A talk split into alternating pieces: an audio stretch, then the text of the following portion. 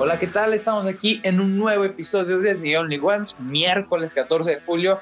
Señoras y señores, prepárense porque este episodio va a estar joya. Vamos a estar hablando del final de Loki, de la final de la Eurocopa y muchísimas noticias del mundo de los videojuegos. ¿Cómo andas, mi Chris? Muy bien, muchas gracias. Y así como lo mencionas, la verdad es que se viene un programazo. Tenemos un montón de noticias preparadas para todos ustedes. Y qué bueno que nos estén escuchando una semana más para estar al pendiente de todo lo que ocurre en el mundo, tanto en cine, deportes y videojuegos. ¿Cómo estás, Kiki? Estoy muy emocionado y muy contento nuevamente de estar reunido con todos ustedes grabando los temas que más nos gustan. Tú, Luis, ¿cómo te encuentras el día de hoy? Igualmente Kike, me siento igual entusiasmado por el día de hoy porque, como ya lo dijeron, pues se viene un programazo, como siempre. Pues bueno, por favor, Christopher y Héctor, comiencen con la sección tan aclamada de cine, por favor. Muchas gracias, mi Luis. No, hombre, mi Cris, estamos aquí con, con el Cristo en la boca, porque, señoras y señores, tuvimos el final, ahora sí, ya el sexto episodio de Loki, esta nueva propuesta, esta nueva producción de Marvel Studios a cargo en Disney Plus. Y la verdad es que pintó un final satisfactorio, pero que también deja muchísimas brechas abiertas para el futuro del MCU, ¿o no? Así es, y bueno, pues terminó Loki, por fin hemos podido ver el último capítulo, y como dices, pues bueno, sabemos que es una serie de Marvel, y Marvel como pues es, está hecho de muchas películas y de muchas series ya que también se vienen en el futuro, entonces era obvio, ¿no? O evidente al menos que se iban a dejar algunas pistas sin resolver, algunos caminos sin salida, entonces, platiquemos pues del final de temporada. Dime qué te gustó, qué no te gustó y qué le hubieras, eh, no sé, cambiado a lo mejor. Va, va, va, vamos a hablar con spoilers, ¿qué te parece? Y empezamos con la revelación, ¿no? Del gran villano, del gran, digamos, el titiritero detrás de toda la TVA, de toda la línea del tiempo, y es justamente Kang el Conquistador. O sea, ya había muchísimas teorías. En lo personal, yo la verdad optaba por no creer ninguna de ellas, sobre todo por la decepción que había representado WandaVision de, yo sé, Mephisto y todo este rollo, los memes, la farándula. Entonces yo decía, no, la verdad yo creo que se van a ir por otro camino, igual y es un Loki superior o, alguna, algún otro personaje que, que estuviera en la galería Marvel, pero que no representara a Kang el Conquistador. Porque cuando hablamos de Kang, la verdad es que a nivel cómic es un villano muy poderoso y, que representa muchísimo eh, a nivel multiverso. Entonces, me llamaba muchísimo la atención ver por qué personaje iban a optar y se terminaron yendo por el conquistador. Y la verdad es que yo sí pegué el grito, pegué el grito silencioso, ¿no? Porque lo estaba viendo a las 2 de la mañana, no podía gritar, toda la cuadra me iba a balasear. Pero no, la verdad es que fue una sorpresa muy gratificante y quiero preguntarte si, si a ti te gustó la elección de, del encargado. Claro, estuvo bastante bien. De hecho, me alegra que se hayan cumplido pues todas las teorías que habían hecho varios fanáticos, ¿no? Porque como tú decías, ya habíamos tenido una mala experiencia viendo teorías y que al final no resultaron, tanto en WandaVision como en Falcon and the Winter Soldier, pero pues debemos de admitir que en WandaVision fue cuando más revuelo hubo entre redes y pues que fue una mayor decepción. Me gustó y bueno, ahora que mencionas, ¿no? Que es el villano ahora Kang, el conquistador, como tal, no se menciona el nombre de este personaje tal cual, digamos, en la, en la serie, pero muchos sabemos que por el actor que escogieron y por las noticias que estamos al pendiente, pues sabemos que se trata de este personaje. Pero yo también, bueno, eh, como ya dijiste, pues vamos a hablar con spoilers, ¿no? Claro. Y pues bueno, al final del capítulo, este personaje muere, ¿no? O es lo que parece ser, pero más adelante nos damos cuenta de que posiblemente siga vivo o haya varias variantes de él. La verdad es que fue un capítulo de locos. Debo admitir que por un rato sí se sintió un poco lento. Hay dos, tres escenas que realmente no pasa mucho, pero creo que en general el capítulo cumple, cumple con lo que queríamos, que era ver a un nuevo villano que pues fuera imponente, ¿no? Vimos también ya ahí una gran conexión entre los dos personajes, los dos Lokis, bueno, Loki y Sylvie, y bueno, pues veremos qué sucede y se quedaron varias brechas y se irá resolviendo todo esto con las siguientes películas. Se viene ya la nueva de Doctor Strange, la de Spider-Man también, la de Spider-Man 3, vamos a ir viendo lo que puede ir sucediendo y la verdad es que se vienen muchos planes y ojo porque al final de la temporada de Loki dice que Loki regresará en la segunda temporada, entonces bueno, ya se veía venir, pero aquí se confirma que tendremos otra temporada de Loki. A mí me pareció y sobre todo por el hecho del ritmo, porque tuvimos una sección totalmente eh, fácil, fácil, fueron 20 minutos de pura conversación, todo planteado en una misma escena, que es justamente esta conversación entre Kang y los dos Lokis, eh, Loki y Sylvie. Y la verdad es que a mí me pareció muy arriesgado, muy interesante la propuesta por parte de Marvel, porque está de alguna forma desafiando a sus fans, porque estamos acostumbrados a explosiones, a peleas, eh, coreografías, y justamente en este momento se toman el tiempo de desarrollar no tanto a los personajes, sino la trama de porvenir. Entonces, la verdad, eso me agradó bastante. La verdad es que sí, estoy totalmente de acuerdo contigo. Los futuros proyectos de Spider-Man, Doctor Strange 2 van a ser una explosión, ¿eh? Van a ser una bomba, mi Cris. Sí, y yo creo que a partir de ahorita eh, esperemos más teorías todavía sobre lo que va a ser la tercera entrega de la película de Spider-Man, porque como saben, desde hace tiempo ya se habla de que van a haber varios Spider-Man y que va a ser el multiverso y todo. Entonces, bueno, creo que en general podemos decir que está confirmado, pero por favor no demos nada por hecho, que al final puede suceder otra desgracia y que no termine siendo lo que nosotros queremos. Pero yo no, no les digo que yo creo que se va a lograr esta gran película que todos esperan, pero sí creo que va a ser una excelente película. Y bueno, en general todo lo que se viene, ¿verdad? Porque también ya dijeron que en la, bueno, es un rumor, este hay que tomarlo como rumor todavía, y es que Loki, pues lo más probable es que también aparezca en la nueva película de Doctor Strange veremos si, si podemos ver a estos tres personajes juntos, que es a Wanda, Doctor Strange y a Loki juntos. La verdad estaría bastante bien, pero todavía falta un buen rato para descubrirlo. Totalmente. Y quisiera preguntarte unas cosas, porque la verdad, hablando de todas estas brechas que dejaron un poco abiertas, quiero preguntarte, ¿a ti te gustaría seguir viendo en, en futuros proyectos personajes como Sylvie o Mobius? Porque la verdad, con la postura en la que queda en esa escena tan dramática que queda Sylvie con, eh, con Kang asesinado, la verdad es que yo creo que podríamos verla fácilmente en uno de esos proyectos que acabas de mencionar, por ejemplo, Doctor Strange 2 o digo, yo creo que la segunda temporada de Loki es inminente, que vamos a tener el regreso de tantos personajes, pero la verdad es que yo creo que en futuros proyectos cinematográficos como tal, yo creo que sí estaría bastante interesante ver estos personajes, ¿no? Pues mira, en cuanto a los personajes, yo creo que los que podemos rescatar para, para futuros proyectos que no sean la segunda temporada de Loki, yo creo que nada más Sylvie y el Conquistador, ¿no? El nuevo personaje que hemos visto. De, de ahí en más, no veo quién más pudiera aportar realmente algo grande, porque, por ejemplo, Mobius, igual un pequeño cameo y simplemente por el hecho de que ha sido un personaje que todo el mundo ha amado y ha querido, además de que pues Owen Wilson, la verdad es que siempre se la rifa, ¿no? Ha sido una buena actuación. Entonces, yo creo que él podría aparecer también, pero pues muy breve a comparación de lo que podría hacer Silvi, por ejemplo, eh, que es Sofía Di Martino, la, actriz, si no me equivoco. Entonces, a ella yo creo que es a la que podríamos ver más. Y bueno, te digo, al Conquistador. Pero fuera de ahí, pues a nadie más. Ah, bueno, igual y. Pero creo que es para la segunda temporada también a Rabona, porque después del punto ya la dejamos de ver en la serie y se, nos olvidamos de ella completamente. Entonces, creo que ella creo que podría ser más para la segunda temporada que para otra película, por ejemplo. Pero bueno, veremos, igual nos estamos equivocando, ¿verdad? Totalmente. Ahorita que mencionaste lo de Kang, de hecho ya está confirmado que va a aparecer en la tercera entrega de Ant-Man, eh, esta que tiene su título de Quantum Niña. La verdad, y no sé qué papel vaya a desempeñar.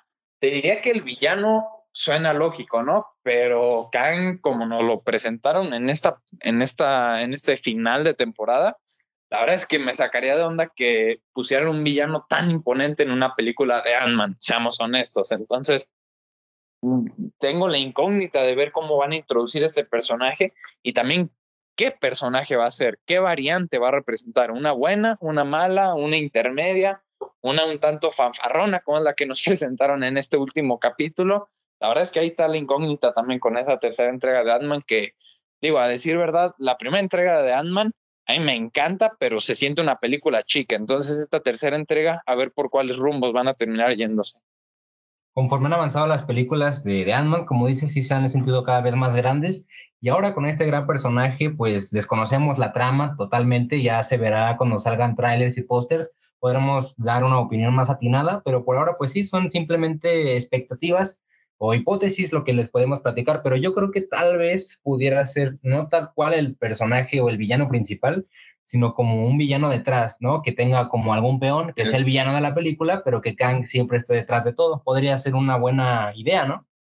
Sí, sí, no, la verdad es que, híjole, de solo platicarlo ya me estoy emocionando porque el futuro del MCU pinta bastante bien. Que bueno, como tal MCU, pues ya no es cinematográfico, ya hay muchísimas series involucradas y para todos los que decían que las series no iban a tener un impacto tan brutal en las películas, déjenme corregirlos porque este final de Loki ya les cayó la boquita porque, híjole, se vienen cosas muy grandes en factor de multiverso. Digo, como dices, Chris, no hay que emocionarnos de más. No, esto, esto no significa que va a haber un Tobey Maguire en Spider-Man 3. Yo lo quiero creer, yo lo quiero creer, pero no hay que emocionarnos de más, ¿no? Entonces, híjole, yo creo que para ir concluyendo con esto de Loki, me pareció un final, el mejor final que nos ha traído Marvel en cuestión de series, superando por mucho a WandaVision y a Falcon. Y la verdad es que yo estoy más que emocionado por esta segunda temporada y ver el futuro que le depara el MCU.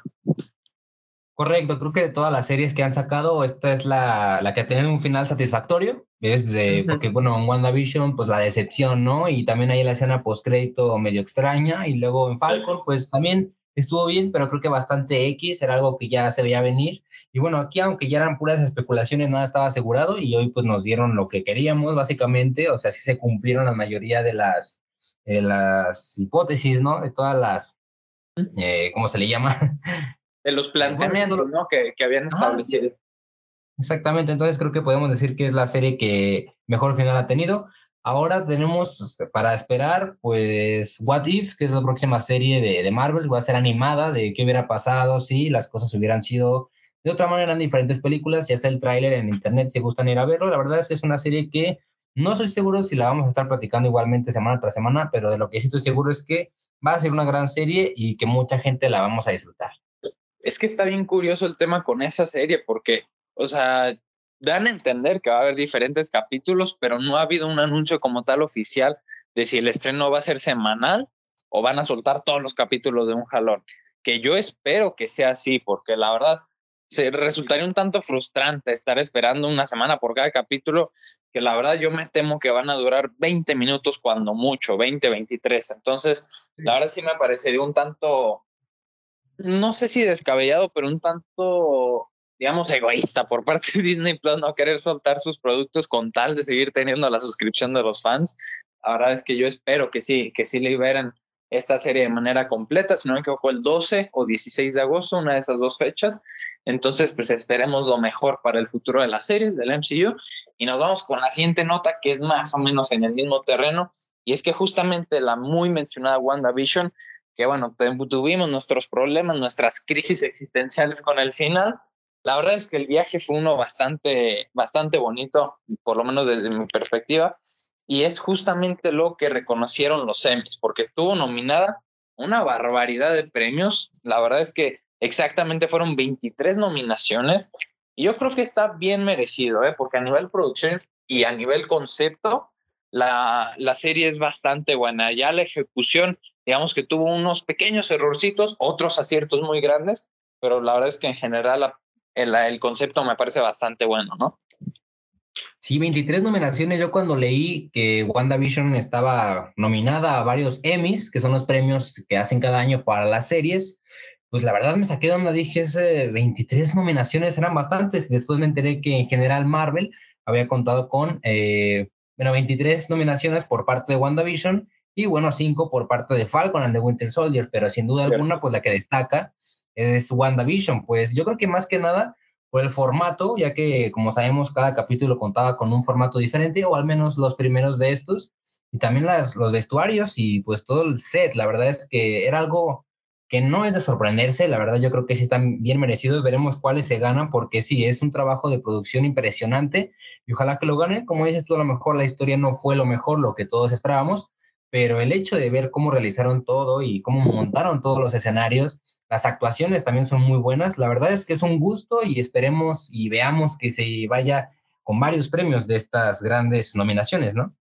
Totalmente. Yo creo que la conclusión es justamente lo que para muchos, incluyéndome, chocó, porque te digo, o sea, el viaje, o sea, los primeros, ¿qué fueron? Fueron nueve capítulos, ¿no? Si no me equivoco, nueve o seis. Bueno, creo que fueron nueve. Sí, ¿no? Según yo, Ocho andan, sí, ocho es el número. Entonces, yo creo que los del primer capítulo hasta el séptimo, la verdad es que yo estaba más que fascinado con la atmósfera que nos había presentado la serie. O sea, me pareció fascinante y justamente mencionando un poquito lo que son las nominaciones, las actuaciones me parecieron impresionantes. Eh, Paul Bettany y Elizabeth Olsen están nominados.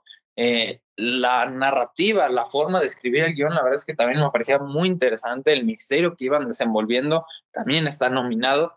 Eh, la dirección, la dirección de este señor Matt Sharkman, la verdad es que a mí también me gustó bastante, justamente como mencionabas, adaptándose a los formatos de la televisión, ¿no? Y poco a poco, eh, pues terminando desenvolviéndose en lo que es el formato del MCU, ¿no? Un formato muchísimo más cinematográfico.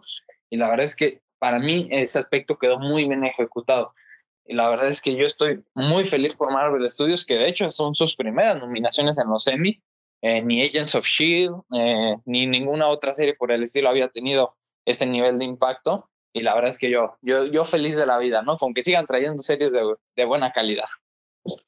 Y además también por ahí leí que WandaVision había sido la, la segunda producción después de Watchmen de haber sido nominada a un Emmy, siendo pues inspirada en un cómic. Entonces la verdad también eso hay que reconocérselo.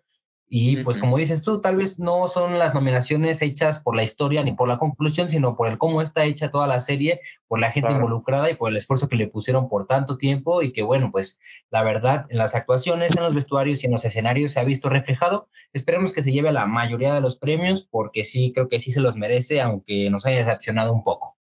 Totalmente, la verdad es que estoy muy de acuerdo contigo, mi Cris. ¿Qué te parece si nos vamos con la siguiente nota que está, bastante extraña? ¿eh? Y es que Paramount Plus, este nuevo sistema de streaming, pues está necesitado de audiencia, está necesitado de suscripciones y justamente esta es una de sus de sus jugadas, ¿no? Maestras para intentar atraer la atención de la gente.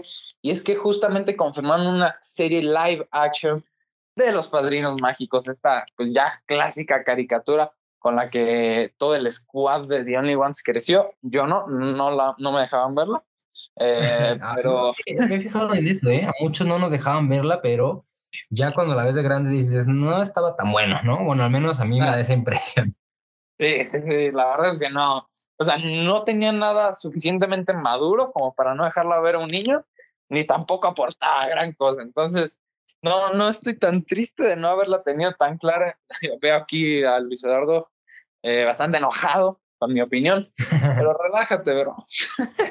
Eh, la verdad es que justamente confirmaron esta serie live action de los Padrinos Mágicos, pero curioso es el hecho de que no va a ser interpretada por Timmy, Timmy Turner, que es el protagonista ¿no? de la caricatura, sino que va a ser protagonizada por su prima, eh, por la prima de Timmy, que justamente se llama Bill Turner.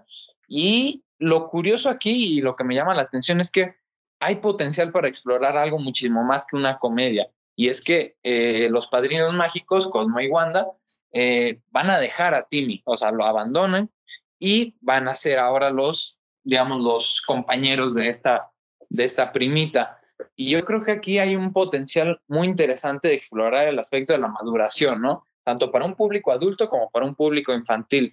Y yo creo que aquí hay una oportunidad de oro por parte de Paramount Plus Nickelodeon, obviamente que debe de estar involucrado, por lo menos en factor de derechos. Entonces yo creo que aquí hay algo bastante interesante, ¿no? Pues sí, quién sabe, porque miren, ya habíamos tenido, si no me equivoco, tres películas live action de los padrinos oh, protagonizadas por Drake Bell. yo, para ser sinceros, eran películas que yo las veía y la verdad eran bastante entretenidas. Si nunca habías visto pues, la serie en la que estaba inspirada, pues decías, ok, está entretenida. Pero si es algo parecido a esto, ahora que están tratando de reinventarse y que la gente vaya a voltear a ver esa plataforma, si hacen algo parecido, la verdad es que no va a funcionar en nada, en lo absoluto. Pero si toman ese otro ángulo que tú estás platicando de como una serie un poco más madura, digo, a lo mejor no tanto, sino que toquen esos temas justamente de ir creciendo y pues platicarnos un poco acerca de eso, podría llamar la atención pero realmente no creo que sea la nueva serie Boom que, que todos estén esperando. Y quién sabe, podemos equivocarnos, ¿verdad? Y que al final termine siendo un gran producto. Veamos, veamos, como dices, ahí está en planes de, de planeación, ya está confirmada, pues ya se verá poco a poco un tráiler, un póster, que yo creo que ya estamos cerca, porque ya, bueno, están anunciando apenas el cast y todo esto, Normalmente ya después de esto se vienen ya las noticias más grandes para saber de qué va a tratar esta serie realmente y pues poderles dar también aquí más detalles. Totalmente, la verdad es que sí, suena, suena interesante. Yo también vi esas películas que mencionaste, protagonizadas por Drake Bell y esta, ay, esta chava que salía en Victorious, no me acuerdo cómo se llama, pero también, también que interpretaba a otro personaje, el interés amoroso a final de cuentas de Timmy. Híjole, esas películas también malonas, o sea, de niño me gustaban, o sea, te lo juro, me entretenían, y sobre todo por el hecho de que lo que dices, o sea, como alguien que creció sin haber visto nunca los padrinos mágicos, pues era el primer contacto, ¿no? Que tenía con la propiedad, entonces era de, ah, no, está chido, está chido. Pero una, ahorita que las ves, no, no, no, o sea, son, son ridículas a un nivel a más no poder. Pero bueno, a ver qué tal, ojalá, ojalá le pongan un enfoque muchísimo más interesante, fuera, más allá de la comedia, ¿no? Que justamente Paramount Plus tiene muchísimo que explotar a nivel propiedad con respecto a Nick porque Nick ya tuvimos el, el, bueno, no el live action, sino, digamos, el soft reboot de iCarly, que la verdad le ha ido decente, diría yo, o sea, no ha pasado desapercibido, que es lo que yo me temía. La verdad es que va bastante bien. No he tenido la oportunidad de ver los últimos, si no me equivoco, el último par de capítulos, pero la verdad es que me iba agradando bastante la, la, serie y ahora a ver qué tal con esta nueva adaptación de Los Padrinos Mágicos. Muchos también se tenían la, la teoría, ¿no? O las ganas de tener un nuevo revival de Drake y Josh, pero yo creo que por situaciones, digamos, de la vida real, vaya con involucradas con Drake Bell, yo creo que pronto no será. Entonces, a ver, a ver qué tal con Paramount Plus, qué más nos sigue trayendo sobre la mesa y que a final de cuentas sean productos de calidad, ¿no? Pues mira, yo veré las películas que, que dijimos ya de Drake Bell nuevamente con Drake Bell y esta Daniela Monet, que era la, el interés amoroso. Ah, Entonces, las veré igual para comparar, ¿no? Ahora con esta nueva serie eh, que será ya pues en, el, en estos próximos años o próximo año, todavía no se dice exactamente la fecha de estreno, y ya pues para poder compararlas, ¿verdad? Pero sí, pues esperemos si sea una buena serie, disfrutable, y al menos, como dices tú, no pase desapercibida, que tenga ahí uno que otro fanático para, para que puedan renovarla y que pues no haya sido en vano todos estos anuncios. Pasamos a otra noticia, mi Héctor, que la verdad tuvo mucho revuelo en internet y es que por fin tenemos el primer contacto de Deadpool con otro personaje del UCM, si bien no en una película, en un anuncio. ¿Cómo lo ves? Ah, la verdad es que el video a mí me fascinó y la verdad no me emocionó tanto porque justamente no es en una película, no es en alguna serie, pero el simple hecho de ver esta interacción con un personaje del MCU, la verdad es que sí, es bastante gratificante y sobre todo gracioso por el personaje que terminaron orillándose a elegir, que es Korg, ¿no? Este personaje que vimos por primera vez en Thor Ragnarok, que le da vida a Taika Waititi, por lo menos en voz, no sé si en este caso le dio vida por medio del motion capture, pero la verdad es que a mí me gustó bastante este video. Es justamente una video reacción, ¿no? Para quien no haya tenido la oportunidad de verla, Está en el canal de YouTube de Ryan Reynolds, si lo buscan, ahí lo encontrarán. Eh, es Deadpool reaccionando al tráiler de la nueva película de Ryan Reynolds, que constantemente también les hemos traído noticias, llamada Free Guy, ¿no? Que es este pues videojuego que se ve involucrado con la vida real. Se ve divertida, se ve divertida para toda la familia, a diferencia de Deadpool, pero la verdad es que resulta como una técnica de mercadotecnia muy efectiva porque a la vez de que estás confirmando que Deadpool ya está en el MCU, pues pones en el ojo del huracán, en el ojo de la atención de todo el público, pues tu película Free Guy. Entonces, la verdad es que fue bastante hábil, bastante inteligente por parte de Ryan Reynolds, que también funge como productor de la cinta, eh, pues hacer esta, esta movida, ¿no?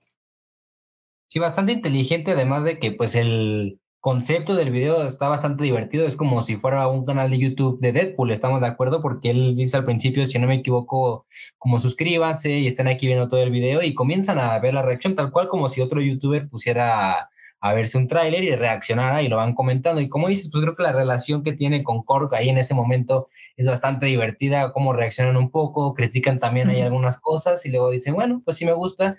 Una gran estrategia y como dices, además de todo eso, pues están confirmando que ya Deadpool puede interactuar y puede estar con gente del universo cinematográfico de Marvel. Que bueno, también de eso se ha hablado muy poco, pero la verdad es que es un tema muy importante. es que no sabemos todavía por dónde van a intentar meter a, Deadpool. Sabemos que pues los X-Men y todo esto van a, tratar de hacer un reboot, o es lo que se espera al momento. No hay planes actualmente de, continuar con la misma línea que veníamos de, películas como Logan, como Dark Phoenix. Entonces, Deadpool yo creo que es una propiedad muy importante, ha tenido mucho éxito y esa yo creo que, y estoy seguro de que la van a dejar tal y como está, el problema va a ser, y veremos pronto, cómo es que lo introducen ahora que tenemos todo este asunto de varias líneas del tiempo y todo, creo que será más fácil y yo creo que es la manera más, eh, pues más sencilla de hacerlo. ¿Tú qué opinas? No, y aparte tratándose de un personaje como lo es Deadpool, yo creo que esa forma de introducirlo al MCU se puede resolver de manera súper sencilla y es sencillamente con un chiste, ¿no? O sea, yo creo que, ah, me, me están teletransportando, ya, ya llegué al MCU, bye, y ya, lo arreglaste. Yo creo que ya con, un, con una propiedad tal como lo es los X-Men ya sería un tema muchísimo más delicado, pero tratándose de Deadpool, que como tal es una broma, digo, a decir verdad, nunca se ha tratado tan en serio. Digo, tenemos la relación con su novia, ¿no? Que de cierta forma, pues le aporta un poco de drama, con Cable, la relación con su familia, pero más allá de eso, no hemos tratado a Deadpool como un personaje realmente humano como uno realmente real, tal cual en su universo. Entonces yo creo que podría entrar fácilmente a lo que es el MCU a través de una broma. Y la verdad es que yo estoy fascinado. ¿eh? Ryan Reynolds es sin duda Deadpool, o sea, él le aporta todo el humor, todos los chistes, toda la dinámica entre sus personajes. Y la verdad es que yo estoy fascinado por ver cómo se involucra con los nuevos personajes, ¿no? Los nuevos y los viejos. La verdad es que va a estar bastante interesante.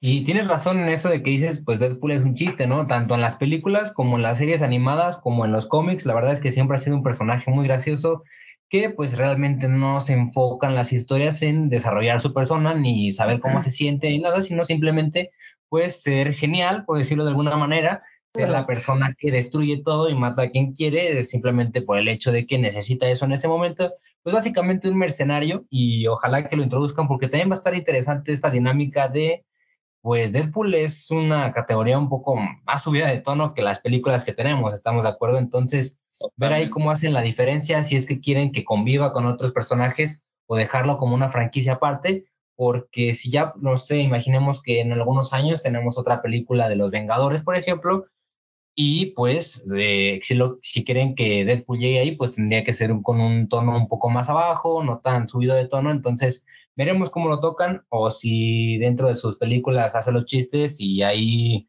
eh, las películas suben de tono también. Veremos. La verdad es que es un tema muy complicado y yo espero que pues lo resuelvan bien, porque la verdad, como ahorita está Deadpool, yo creo que está bastante bien, pero veamos, veamos. Va a estar interesante ver cómo lo resuelve. Justamente ya tuvimos como un primer vistazo que es justamente en este promocional, si no me equivoco, dice What the F word, ¿saben? O sea, entonces, pero la censuran. Y es justamente con la presencia de Korg. Entonces, me parece interesante que ya desde este primer vistazo tengamos la interacción a nivel grosería, vaya.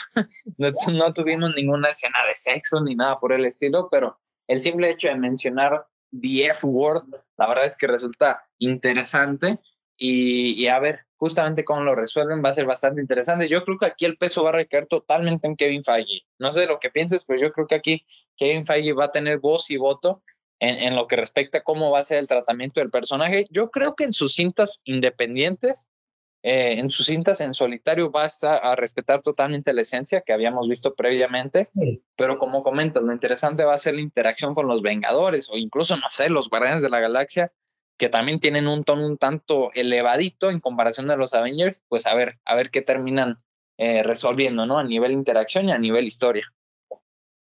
No nos queda más que esperar y que pase el tiempo para llegar a ese momento y poder platicar con ustedes lo que opinamos. La verdad es que fueron noticias pues bastante movidas, ¿no? Bastante importantes la mayoría y la, la mayoría y bueno, pues la verdad un gusto Héctor siempre estar aquí contigo platicando sobre noticias de cine. No, hombre, no, hombre, el gusto es mío. Y qué barbaridad. Yo tengo aquí la ventanita abierta porque la presencia, señoras y señores, que, que manifiesta señor, este caballero, es brutal, ¿eh? Enrique González, hermano, te dejo con la sección de deportes, que señoras y señores, se viene potente, ¿eh?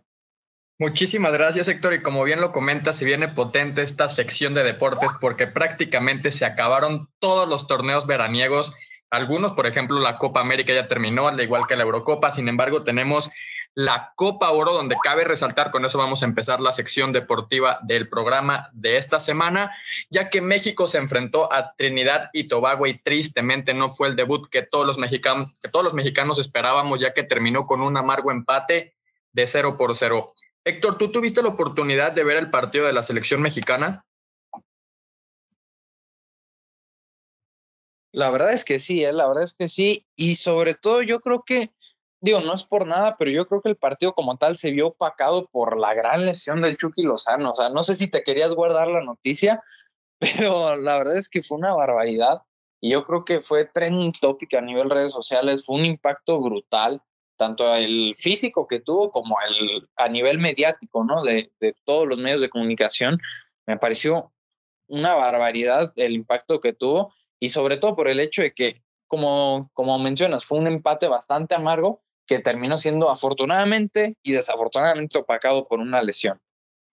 Sí, totalmente. La verdad es que este resultado de la selección mexicana, a pesar de no haber sido la victoria que todos los mexicanos esperábamos, pues tristemente se vio manchado por la lesión del delantero mexicano Irving El Chucky Lozano. Y qué bueno que comentas este tema porque cabe resaltar que, en el momento en el que sufrió el choque en, su ojo, pues esto le provocó que estará fuera cinco semanas, por lo que prácticamente se perderá lo que resta de la Copa Oro, entonces pues hizo el viaje a, Italia con su equipo con el Napoli para pues recuperarse de aquella grave lesión que sufrió en el partido ante Trinidad y Tobago en el debut de la selección mexicana en la Copa Oro. Y bueno, vamos a dejar un poco de lado a la selección de México ya que nos vamos a ir con la Copa América porque cabe resaltar, se jugó la final donde Argentina por fin por la mínima derrotó 1 por 0 a Brasil en un gran partido, sin duda uno de los mejores partidos, como ya se los pronosticaba, iba a ser una final de mucha expectación, perdón, debido a que iban a jugar en Brasil, en el Maracaná, precisamente en su estadio, además de que pues Argentina tenía el hambre de por fin ganar un campeonato de Copa América y después de 30 años por fin se cumplió este objetivo. Y precisamente antes de empezar con el programa del día de hoy, platicábamos con Chris de que tuvo la oportunidad de ver esta gran final. Te pregunto, Chris, ¿cómo viste la final entre Argentina contra Brasil? Pues mira, desde antes de que empezara la final estábamos muy emocionados todos, en general, ¿no? Los que estábamos al tanto de los juegos, porque sabíamos que eran dos equipos grandes que se iban a enfrentar y bueno, creo que quien más ansiaba el torneo era Argentina, como bien lo comentas. La verdad es que fue un partido interesante. No te voy a decir que fue el más movido de todos, porque la verdad es que la segunda mitad, al menos el comienzo de la segunda mitad estuvo un poco lento, pero todos los goles y pues bueno, eh, el gol que hubo y el que estuvo fuera de lugar, la verdad es que estuvieron bastante bien, bastante entretenidos y qué alegría también daba ver poder ver a Messi por fin levantar la copa que tanto ansiaba desde hace ya varios años, entonces la verdad es que estoy contento. Un buen partido, creo que era lo que todos esperábamos, creo que la mayoría votaba porque ojalá ganara Argentina y pues bueno, así fue. Sí, totalmente. La verdad es que los aficionados de Argentina ya esperaban con ansias conseguir este, este título de la Copa América y también hablando un poco de Messi que por fin pudo ganar un campeonato con la selección mayor argentina después de bastantes años de, de tratar conseguir eh, un, campeonato importante como era el Mundial y ahora la Copa América, considero que era totalmente merecido para Lionel Messi conseguir este título. Y también vámonos con la final de la Eurocopa, este torneo que también considero que ha sido una de las mejores Eurocopas de todos los tiempos, ya que hubo partidos muy emocionantes y hasta la final tuvimos partidos así, porque Italia e Inglaterra empataron uno por uno en el tiempo regular, se fueron hasta los tiempos extra y en penales, en una gran tanda de penales muy emocionante también, Italia se coronó después de derrotar los 3 por 2 a los ingleses en su casa en Wembley. Entonces, pues gran victoria para los italianos que también consiguen su segunda Eurocopa en toda su historia. E Inglaterra, pues tristemente, muchos jugadores, los que fallaron el penal, sufrieron temas eh, de racismo. Entonces, pues Tristemente así ya se ve de una manera muy gris el fútbol cuando pierdes, además de todo lo que está sucediendo conforme, a este tema, pero también no queda más que felicitar a los italianos por conseguir este campeonato. La verdad hicieron una Eurocopa bastante espectacular y merecido este campeonato para los italianos. Y nos vamos a las noticias relacionadas al mundo del fútbol y es que vamos a hablar del tema de fichajes porque es el otro lado. Muchos equipos están intentando reforzar con sus mejores jugadores de cara a la próxima temporada y uno de ellos es el Real Madrid, ya que según los últimos rumores, Carlo Ancelotti, que es el actual director técnico del equipo, le solicitó a la directiva el fichaje del extremo brasileño Richarlison, actual futbolista del Everton. Cabe resaltar que este jugador viene de jugar una gran Copa América, entonces veremos si este fichaje se concreta para el conjunto del Real Madrid. Y de igual manera el PSG, que sin duda es el equipo que mejor se ha reforzado en este mercado de fichajes de verano, y es que medios en Francia mencionan que este equipo está interesado en el mediocampista francés Paul Pogba, y cabe resaltar que su contrato con el Manchester United termina en 2022 y que el equipo no vería con malos ojos su venta. Y bueno, también el PSG que se hizo oficial la contratación de Sergio Ramos, que firmó por dos años y ganará 15 millones de euros por temporada. Mucha polémica hay en torno a este tema, ya que hay una conversación de Sergio Ramos mencionando que, que fue la decisión correcta para él y que pues prácticamente muchos aficionados del Real Madrid lo tomaron como una crítica hacia el equipo. Entonces, pues todos los aficionados también del Real Madrid esperemos que le vaya de la mejor manera a nuestro ex capitán.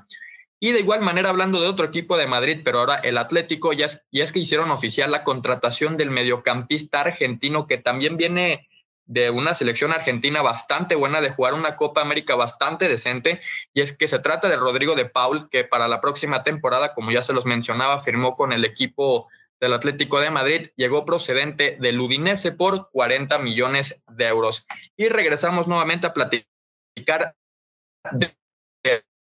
del Real Madrid, y es que Karim Benzema, prácticamente el máximo referente de la temporada pasada, se encuentra muy cerca de renovar con, el conjunto merengue hasta la temporada del 2023. Y ahora vamos a platicar del otro equipo más importante bueno, para muchos Barcelona, está el campista portugués de Lille, Renato Sánchez, aunque varios equipos como el Tottenham y el Arsenal también quieren al futbolista, que de igual manera viene de una gran temporada con el Lille, donde salió eh, sorpresivamente campeón, y también viene de una gran Eurocopa eh, con el equipo de Portugal.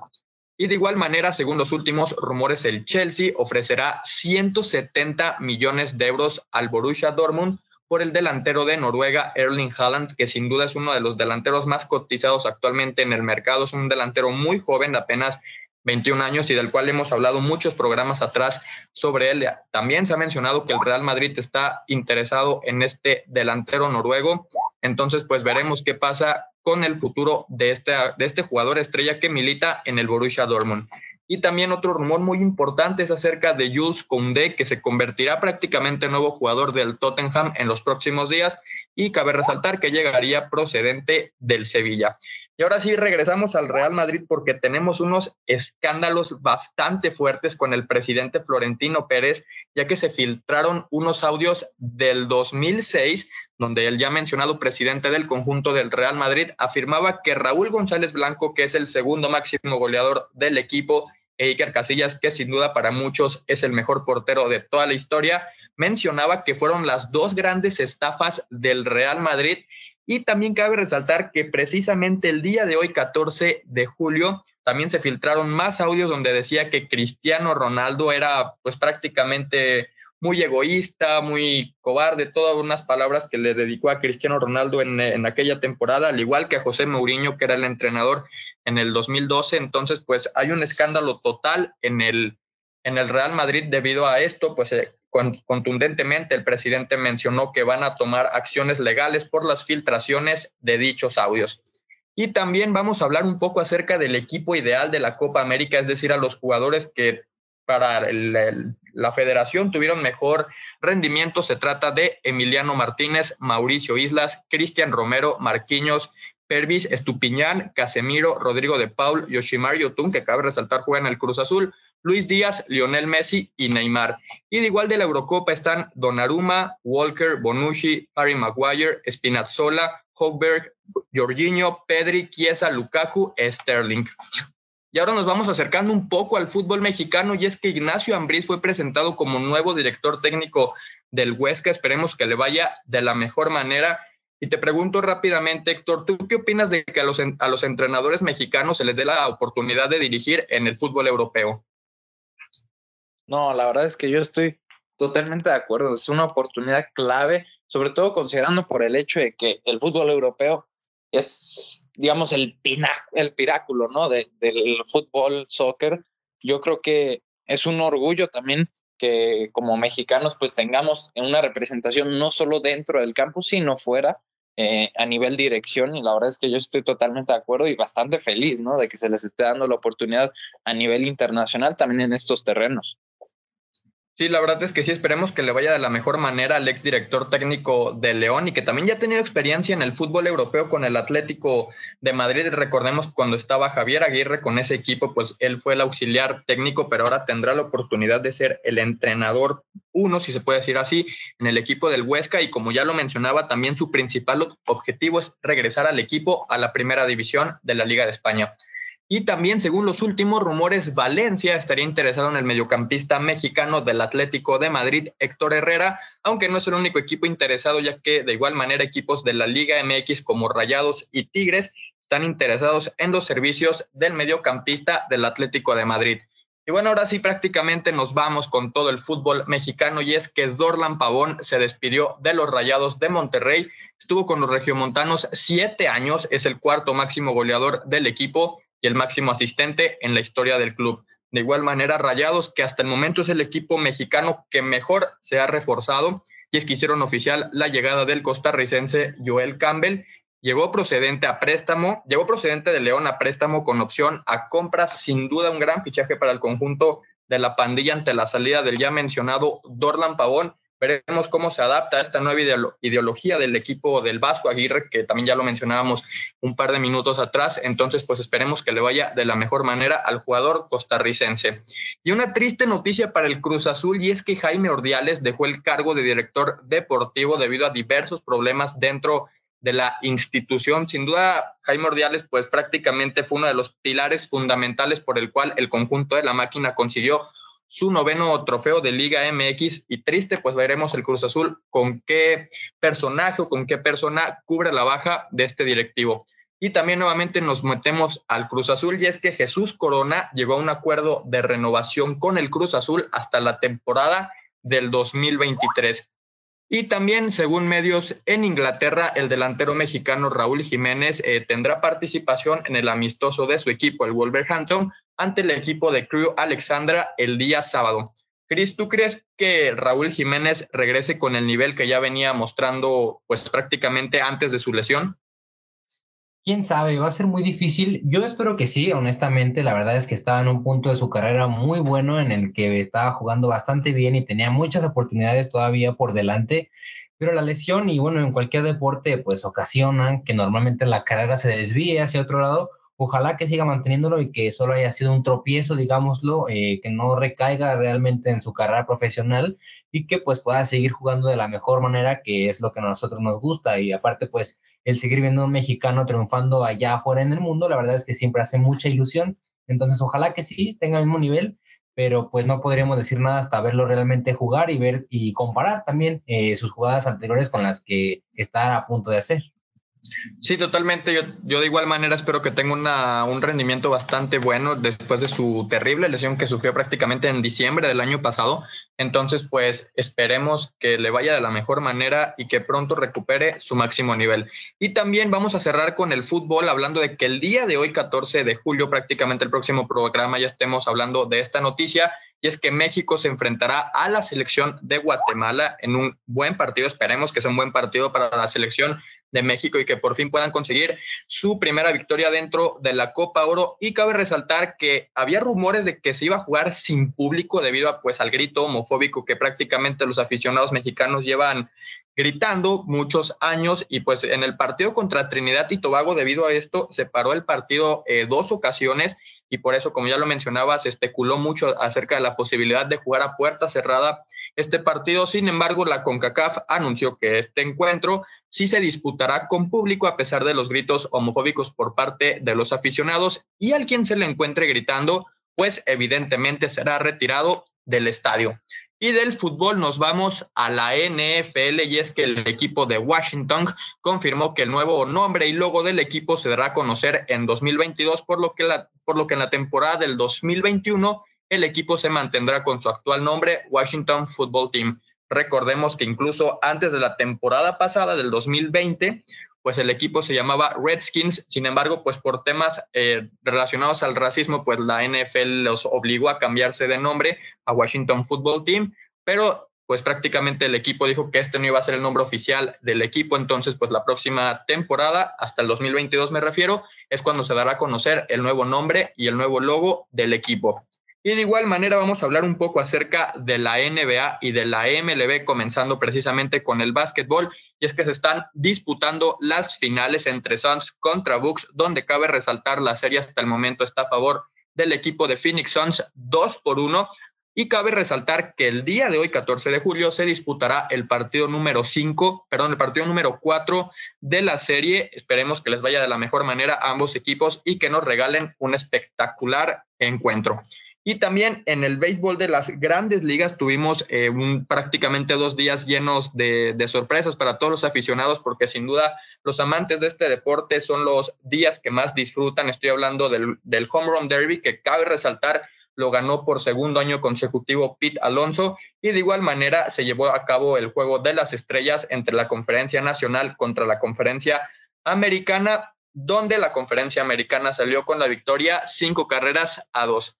Y también vamos a hablar de los Juegos Olímpicos porque prácticamente estamos a nueve días de que inicien y tristemente Japón tuvo 920 eh, casos de COVID-19 confirmados, por lo que se menciona que entrarán en estado de emergencia a dos semanas de comenzar, los, bueno, a menos de dos semanas de comenzar con los Juegos Olímpicos. Y bueno, pues esto prácticamente era una noticia pasada porque ya se confirmó que precisamente Japón no recibirá aficionados en cada una de las competiciones. Y te pregunto, Héctor, ¿tú crees que esto afecte para los competidores de cada uno de los países?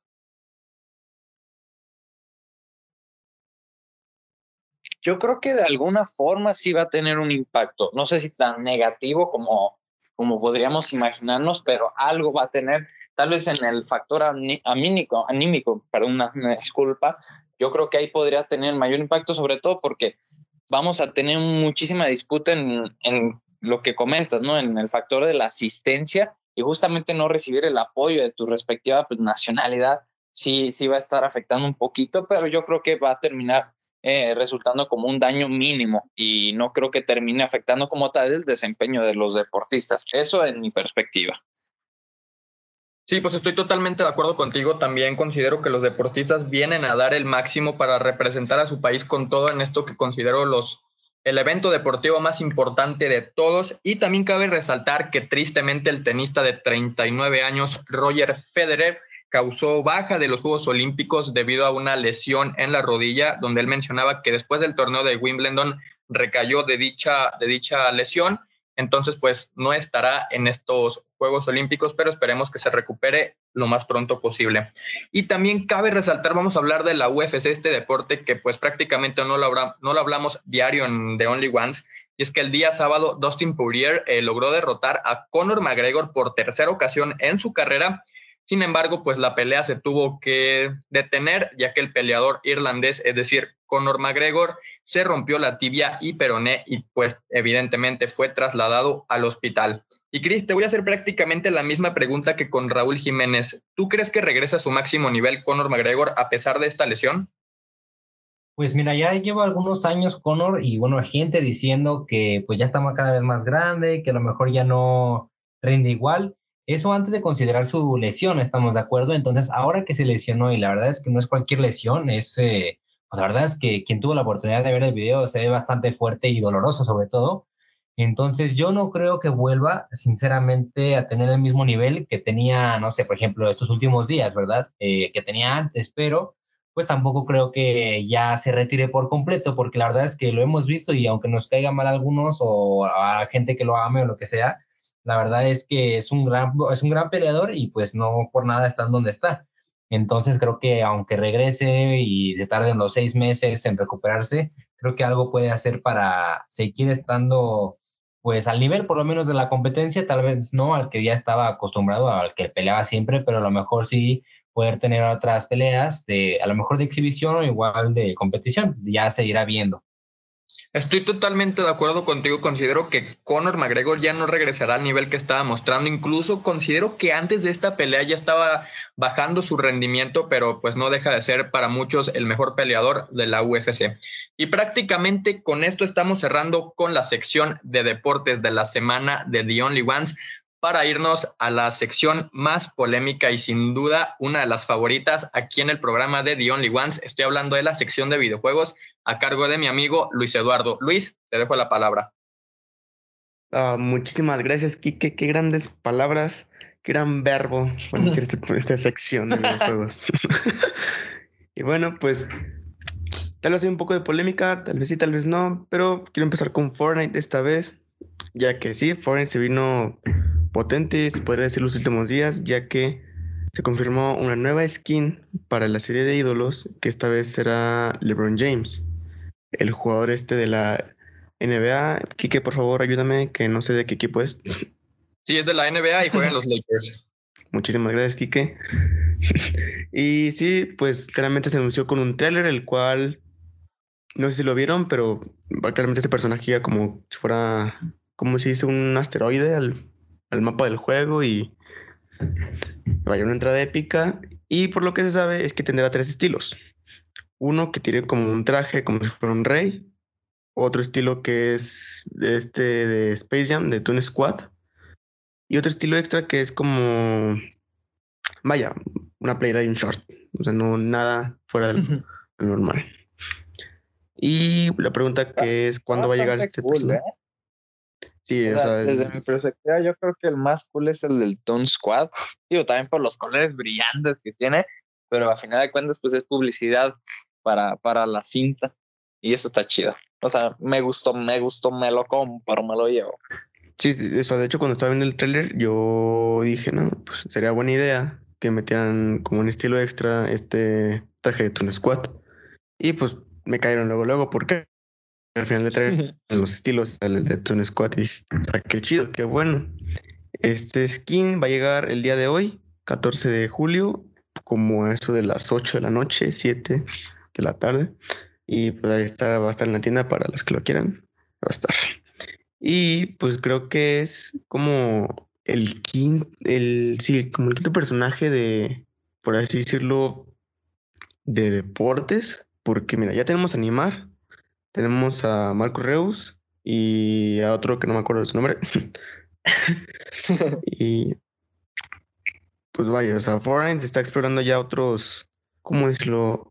Otros ambientes, otros espacios. Y vaya, se, está entrando mucho al deporte y creo que LeBron James pues fue una gran elección para su siguiente skin de serie de ídolos. No sé ustedes. Sí, híjole. No, la verdad es que hay muchísimas propuestas bien interesantes. Yo yo me voy por el Checo Pérez. A mí me gustaría ver al Checo Pérez en el Fortnite. La verdad es que creo que estaría interesante, ¿eh? Mejor al bicho. No, no, no pero el, bicho ya estuvo en Free Fire. En Free Fire. Pues que ahora está en Fortnite, en la competencia también. Oye, es noche de Free Fire. es que si muchos esperábamos que sí, Cristiano Ronaldo estuviera en Fortnite, no en Free Fire. Porque, pues vaya, Fortnite es un juego más relevante que el Free Fire, pero por alguna razón Free Fire ganó y se, se llevó al bicho. Entonces, lo que pudo hacer Fortnite, pues es metió a Neymar, o más adelante en un futuro, que no dudo, puedan que metan a Messi. Eso. No creo, eh. Yo tampoco lo creo. es un futuro posible, es un futuro ya posible. lleva rato que no se presta ese nivel de publicidad. Yo recuerdo que la última vez que se prestó hacia una campaña tan grande fue la de Bimbo. ¿Se acuerdan de Bimbo? Que hizo unos comerciales, las tarjetas y todo. Yo creo que esa fue la última vez que le vi un nivel de publicidad tan grande. Pues mira, o sea, son, digo que fueron experimentando con muchísimas cosas que, o sea, yo no sabía que iba a ser Neymar. Neymar sí fue inesperado, también Travis Scott, fue inesperado que hasta McDonald's le hizo promoción a Travis Scott. Entonces sí, digo, Tal vez es posible, estamos en un 50-50. Ya sería ver cómo Fortnite hace su jugada. Y pues esta, esta skin, pues es LeBron James. Que estará en el Battle Royale. Yo quiero al Checo Pérez. Estaban diciendo pero me estaban diciendo que iban a, que muchos jugadores estaban pidiendo a un chef que es muy famoso en Estados Unidos. No sé, no me acuerdo del nombre.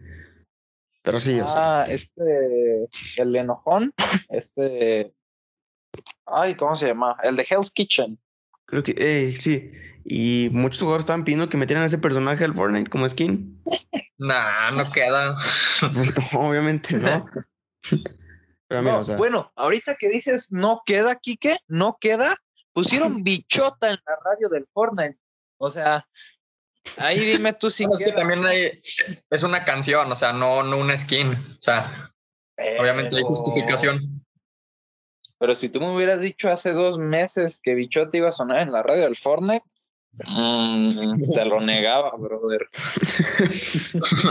o sea, sí, Fortnite está experimentando con muchas cosas. O sea, se está abriendo demasiado con todo, que hasta con el anime. O y esto es lo que voy a la siguiente noticia. O sea, es rumores fuertes de que van a meter una skin o de Goku o de Naruto a Fortnite. Este rumor ya Digo, yo lleva nunca he visto, meses. nunca he ¿Perdón? visto ninguna de esas dos series, pero estaría interesante ver cómo lo adaptan. Yo creo que Goku estaría bastante chido, ¿eh? Yo creo que adaptarían un poquito lo que es el estilo de, de Rick. Ya ves que van a el Sí. estilo de Rick Sánchez. Siento que va a tener un poquito ese estilo. Mira, a mí en personal me gustaría más Naruto. O sea, siento que, o sea, igual Goku queda, pero creo que Naruto impactaría más. No lo sé. Pero sí, o sea, A, nivel diseño igual y sí, ¿eh? sí, o sea, pues puede tener varios diseños, varios estilos, no sé. Es que estoy sorprendido porque de verdad Fortnite no, no sé qué hace. que está llevando todo hacia su juego. O sea, ya tuvimos otros juegos como lo fue, o sea, nuevamente dentro del juego, o sea, metieron personajes de otros juegos, como fue Kratos, como fue Master Chief, como fue este Chun-Li, como fue Ryu. Y ahora se quieren entrar al mundo del deporte y del anime. Entonces, claramente sí, Fortnite dice, no, pues cualquier que sean tus gustos, pues vente para mi juego. Mi juego tiene todo ese tipo de cosas. Y lo que no, han- lo La que no han experimentado, la música, o sea, bichota. ¿Desde cuándo Travis Scott. Travis Scott, Kim Marshmello y hasta una nueva banda que le hicieron promoción ahí, que estuvo muy bueno. Ah, sí. Y sí. Y o sea, de verdad, Fortnite, pues, como dijo, se está abriendo demasiado para cualquier tipo de, de audiencia. Y lo que se se me hace muy raro, y es que yo también lo veo posible, es que no han metido ningún personaje que sea, como decirlo, clásico del cine. O sea, creo que es lo único que le falta a Fortnite. Me explico. Imagínate, O sea, imagínate. Fortnite sí ha metido como cine a su videojuego, por así decirlo, porque, mira, tuvimos el trailer de Tenet. O sea, creo que ya anunciaron el trailer de Tenet en Fortnite. Y creo que es el único evento de cine que haya habido ahí. Bueno, Marvel, pero Marvel ya es más cómics que, que cine. Sí, sí, es más cultura pop. Pero lo- a lo que voy es que a lo mejor Fortnite pues no se ha, ha adentrado a este tipo de contenido que es como el cine, eh, las series y todo eso. Entonces, sí, entonces imagínense, no sé, un personaje clásico que metan a, no sé, a Jackie Chan. Estaría cool, ¿eh? O a Chuck Norris. Ajá, Chuck Norris, pues, No, Sí, no. Hay mucho Rambo, pero- potencial. Duty lo tiene. Pero sí, o sea, de verdad sí, Fortnite sí está haciendo pues buen trabajo para hacer colaboraciones. No es ustedes. Sí, no, la verdad es que yo creo que se está convirtiendo en uno de los, tanto de los fuertes como de los atractivos principales del juego, ¿no? Porque justamente les reitero a ustedes, nuestra audiencia, yo llevo como un mes, o un mes y medio más o menos que me entré al juego de Fortnite y justamente uno de los atractivos que más me, me engancharon fue una cinemática que incluía al Terminator, a Alien, al Depredador, a Sarah Connor, a Ripley, o sea, muchísimos personajes clásicos, no tanto del cine, o sea, yo sé que es cine, pero en general. ¿no? De la cultura pop, que es, es, eh, la cultura geek, tal cual.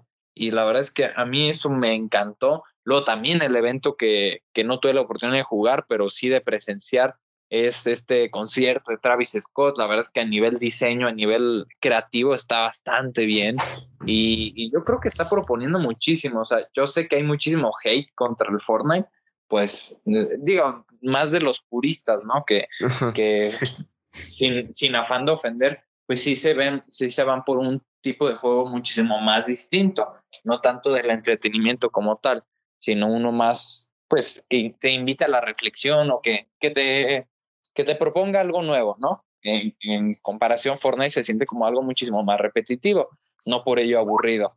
Pero la verdad es que sí, yo, yo la verdad me estoy, me estoy interesando un poco, poco más en lo que es este videojuego. Tú me enseñaste lo que es el aspecto de las misiones y la verdad es que es un mundo totalmente nuevo, ¿eh? O sea, Fortnite muchos nada más lo ven como el Battle Royale, pero el modo creativo tiene muchísimo que ofrecer. La verdad es que sí, ya. Mm, mm, dejo de hablar de Fortnite. Me retiro. y no, sí, o sea, Fortnite, quieras o no, es, es adictivo y aunque no te des cuenta, por así decirlo. Estás jugando y ya llevas dos horas y no te das cuenta por lo adictivo que es. Y bueno, dejamos Fortnite ya de lado, creo que ya le metimos mucho rollo y ahora sí nos vamos, pues una noticia que involucra a Nickelodeon por esta parte, que está haciendo tendencia últimamente por esto. Vaya, claramente hace poco salió un tráiler de un nuevo videojuego por parte de Nickelodeon, que es un juego estilo Smash, este estilo, este juego, perdón, de Nintendo, estilo de combate, de peleas, pero con personajes de Nickelodeon. O sea, en el trailer se muestran a Bob Esponja, se muestran a los Rugrats, a, los, Patricio Estrella. No, no, o sea, es un Smash con personajes de Nickelodeon.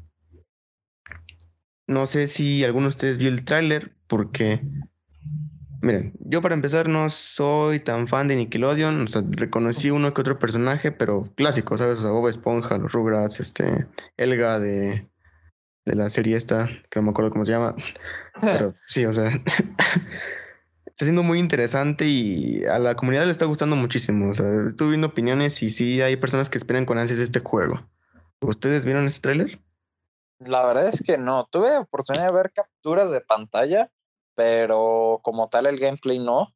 Y la verdad es que se ve bien, ¿eh? O sea, a nivel gráficos se ve interesante, digo, sobre todo tomando en cuenta que son adaptaciones de personajes 2D, a final de cuentas. Entonces, pues resulta interesante la adaptación y la verdad es que se ve bastante bien. Ahorita que termine el programa me voy a ver el gameplay y, a ver qué tal. La verdad es que sí, sí me llama la atención, vaya. Yo sí crecí un, híjole, no sé si decirte que sí crecí tanto con Nick, porque en parte sí, pero más con las series live action, ¿no? O sea, yo crecí con iCarly, crecí con Drake y Josh, crecí en parte con Victorious, eh, Sammy Cat, todas estas, ¿no? Bob Esponja sí me tocó, me tocó disfrutarla otro par de series ahí también, Dexter, si no me equivoco, es de, de Nickelodeon. Eh, los Rugrats también de, de, niño más peque, también la disfruté. Dora también, aunque no creo que esté Dora en el Smash. la verdad es que estaría medio raro, pero, pero la verdad es que sí, hay, hay potencial. Sí, o sea, la verdad sí. Estuve el trailer y se ve, el juego se ve entretenido. O sea, agregando de que es un juego de peleas para pasar el rato con amigos y combinarlo con personajes de Nickelodeon, que son como personajes que te marcaron la infancia, pues creo que le agrega más, más gusto al juego. Y bueno, antes de cerrar, quiero mencionar una noticia rápidamente, que esta sí fue muy interesante para mí, y es que no sé si recuerdan a Dan Hauser, el cofundador de Rockstar, que sí. varios como GTA V, Bully y otros GTA. Pues al parecer este personaje esta persona va a abrir un nuevo estudio de, vaya, de videojuegos. Ojo. o sea, no, no sé qué pasó aquí. o sea, supuestamente se jubiló y dejó Rockstar para descansar, pero no, va a abrir un nuevo estudio, entonces estoy un poco confundido, no, no sé, ¿qué opinan? ¿Qué opinas, Kike? ¿Qué opinas? Tu Dios ha traicionado a tu marca. Pues traicionado no, bueno, en cierta parte no, porque él ya se quería tomar un descanso, yo creo que de esa empresa, porque fíjate que han habido muchos rumores acerca de que pues explotan mucho a los trabajadores, yo creo que en ese sentido él se quería hacer a un lado y no quería tener tanta culpabilidad por ese tema. Sin embargo, pues también considero que en su mente, después de salir de Rockstar Games, considero, como ya lo mencionaba Luis con esta nueva noticia, creo que quería independizarse haciendo una nueva empresa de videojuegos porque él sabe que ya tuvo el éxito con Rockstar Games. Entonces, y aparte que tiene renombre dentro de la industria de los videojuegos, entonces pues considero que sí le puede ir bien en esta nueva empresa que él quiere abrir y pues veremos qué tipo de juegos eh, vaya a sacar. O sea, sí, o sea, Dan Hauser es un escritor bueno, un productor bueno y ha hecho joyas como lo es Bully. Y Bully, Bully. Y GTA V también. Entonces, hay muchas esperanzas en este nuevo estudio. Yo sí de verdad creo que si lo abre, pues será al alcance de varios estudios como lo puede ser Rockstar o lo puede ser incluso Naughty Dog. Y pues bueno, con esta noticia ya estamos cerrando con el programa del día de hoy. Creo que sin duda uno de los mejores programas que hemos tenido. ¿Qué opinan? No, la verdad es que joya. ¿eh? Yo, yo lo disfruté bastante, no sé tú, mi Kike, pero la verdad es que yo creo que hubo noticias bien interesantes, reflexiones muy puntuales y bueno, reviews y noticias como siempre de la mejor calidad, ¿o no? Sí, totalmente. Siempre me la paso genial hablando de los temas que más nos gustan y pues por eso cada semana les traemos el mejor contenido en su eh, podcast favorito de The Only Ones. La verdad es que sí. Y bueno, Christopher nos tuvo que abandonar un poquito antes de tiempo, así que le voy a tener que robar la mítica frase. Así que ahí les va, damas y caballeros, ya se la saben. Para hablar de cine, series, videojuegos o deportes, solo hay unos. The Only, The only One. ones.